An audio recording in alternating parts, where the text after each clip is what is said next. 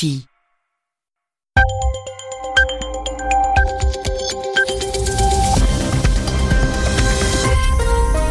Bonsoir à tous et bienvenue si vous nous rejoignez. Vous écoutez Radio France Internationale en direct de Paris où il est 21h. Adrien Delgrange avec Zéphirin Quadio ce soir à mes côtés pour vous euh, présenter ce journal en français facile du 10 décembre. Bonsoir Zéphirin. Bonsoir Adrien, bonsoir à tous. Voici les titres.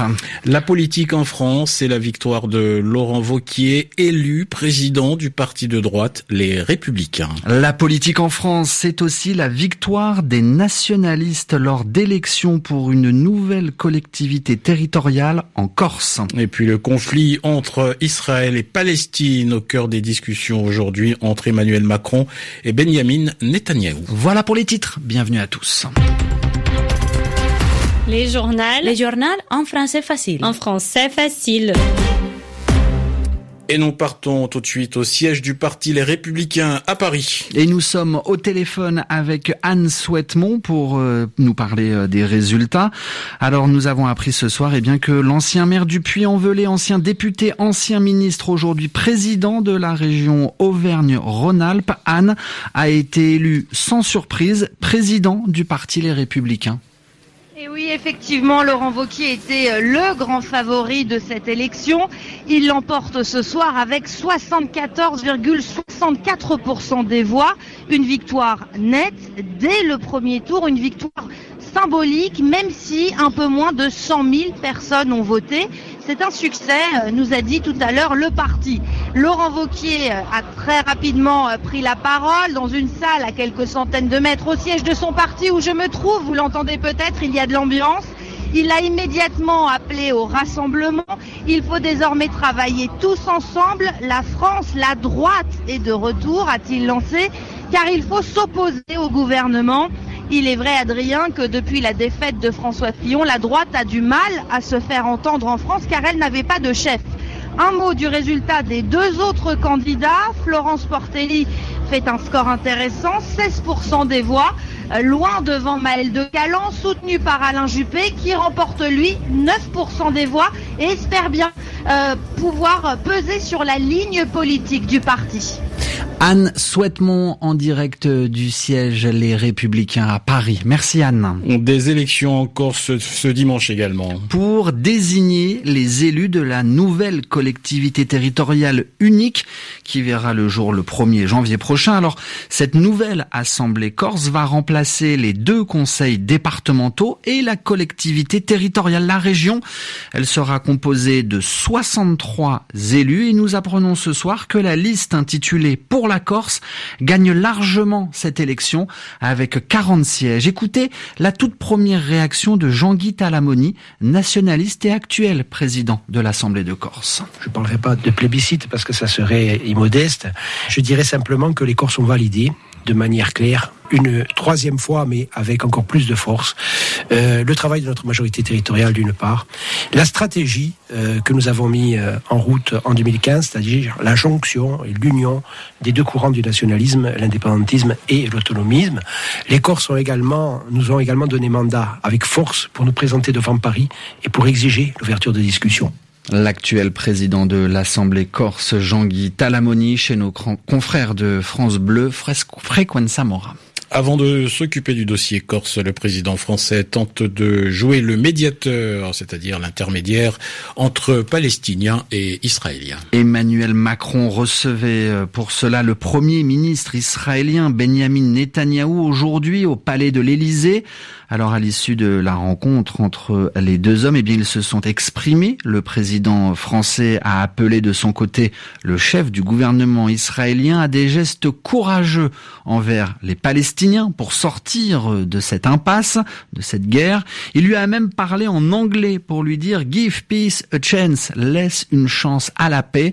De son côté, Benjamin Netanyahu a déclaré que la paix, eh bien, pourra progresser, avancer que si les Palestiniens reconnaissent la réalité de Jérusalem comme capitale d'Israël. Et puis le ton monte aussi hein, entre la Turquie et Israël. Ce dimanche, le président turc a qualifié Israël d'État terroriste qui tue des enfants. Recep Tayyip Erdogan assure vouloir lutter jusqu'au bout par tous les moyens contre la décision de Washington de reconnaître euh, Jérusalem comme capitale d'Israël. Eh bien, juste après sa rencontre avec le président Emmanuel Macron, le premier ministre israélien Benjamin Netanyahu lui a répondu. Monsieur Erdogan a attaqué Israël.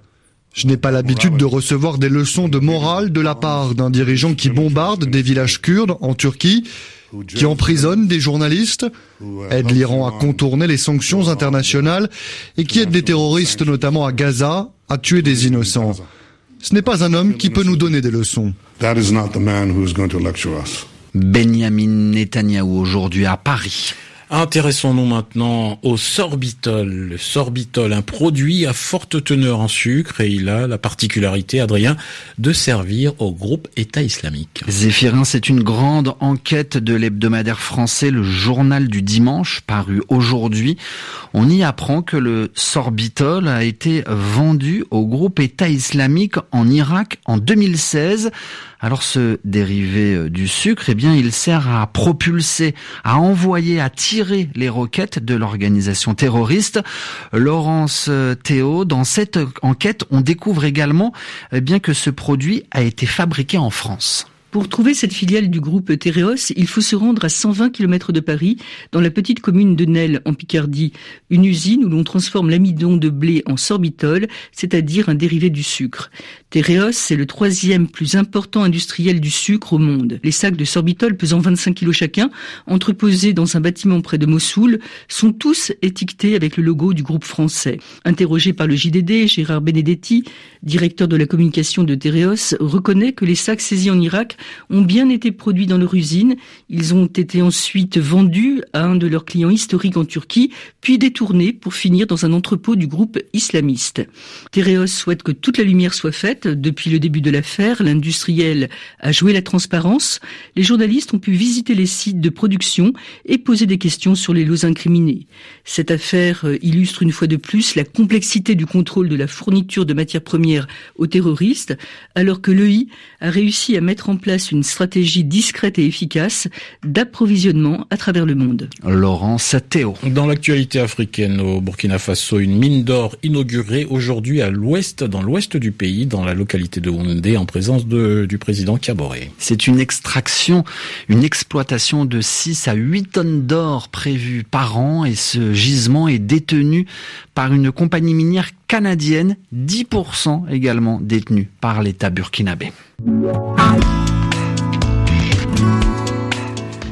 Et place tout de suite à l'expression de la semaine qui a retenu l'attention d'Ivan Amar. Sur fond de Yvan Amar. Emmanuel Macron et Benjamin Netanyahou se sont rencontrés sur fond de crise sur le statut de Jérusalem. C'est ainsi que RFI a présenté l'entrevue. Et ce titre d'ailleurs ne précise pas si le statut de Jérusalem, c'est-à-dire sa, sa, position, hein, capitale de l'État hébreu ou pas, euh, si cela était au centre de la discussion entre les deux hommes politiques, même si c'est bien possible. Hein. Mais on nous dit seulement que cette situation était présente dans leur esprit. Tout le rendez-vous devait être baigné par ces préoccupations. Derrière les propos qu'ils ont pu échanger, il y avait certainement ce poids lié aux déclarations de Donald Trump sur la capitale d'Israël. Alors on dit derrière leurs propos se tenait la crise de Jérusalem. Eh bien, c'est cette position derrière, c'est cela qui est important. C'est bien ce que signifie sur fond de, sur fond de crise. Hein.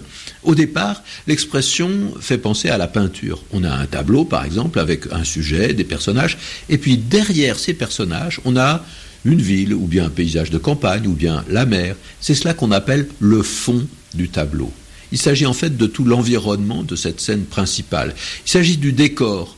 Et ce décor permet de comprendre la scène. Ça indique ce que les personnages font là, comment ils se comportent, même si ce n'est pas ce qu'on voit en premier.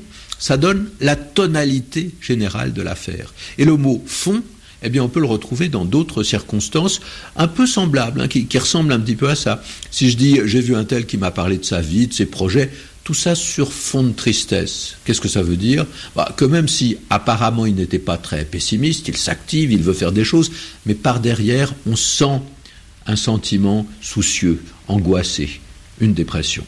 Yvan Amar dans ce journal en français facile. Merci Zéphirin Quadio de m'avoir accompagné. À demain.